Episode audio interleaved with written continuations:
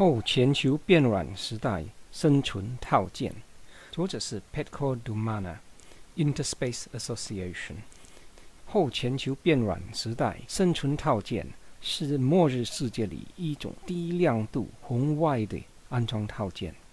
在末日世界中，科指冬天作为全球变软和气候灾难问题的最终结果已经降临。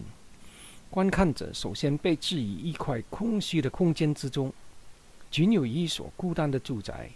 只有当时用了套件提供的夜视装置后，观看者才能通过红外视频投影感知到荒凉的海岸风景。在该世界中，太阳光线不能到达地球表面，从而造成永久的昏暗状态。如果没有足够的科技支持，我们是看不见东西的。在住宅中，观看者付费观看海景，套件也提供生存援助和通讯科技。这样的海岸全校可大量设置。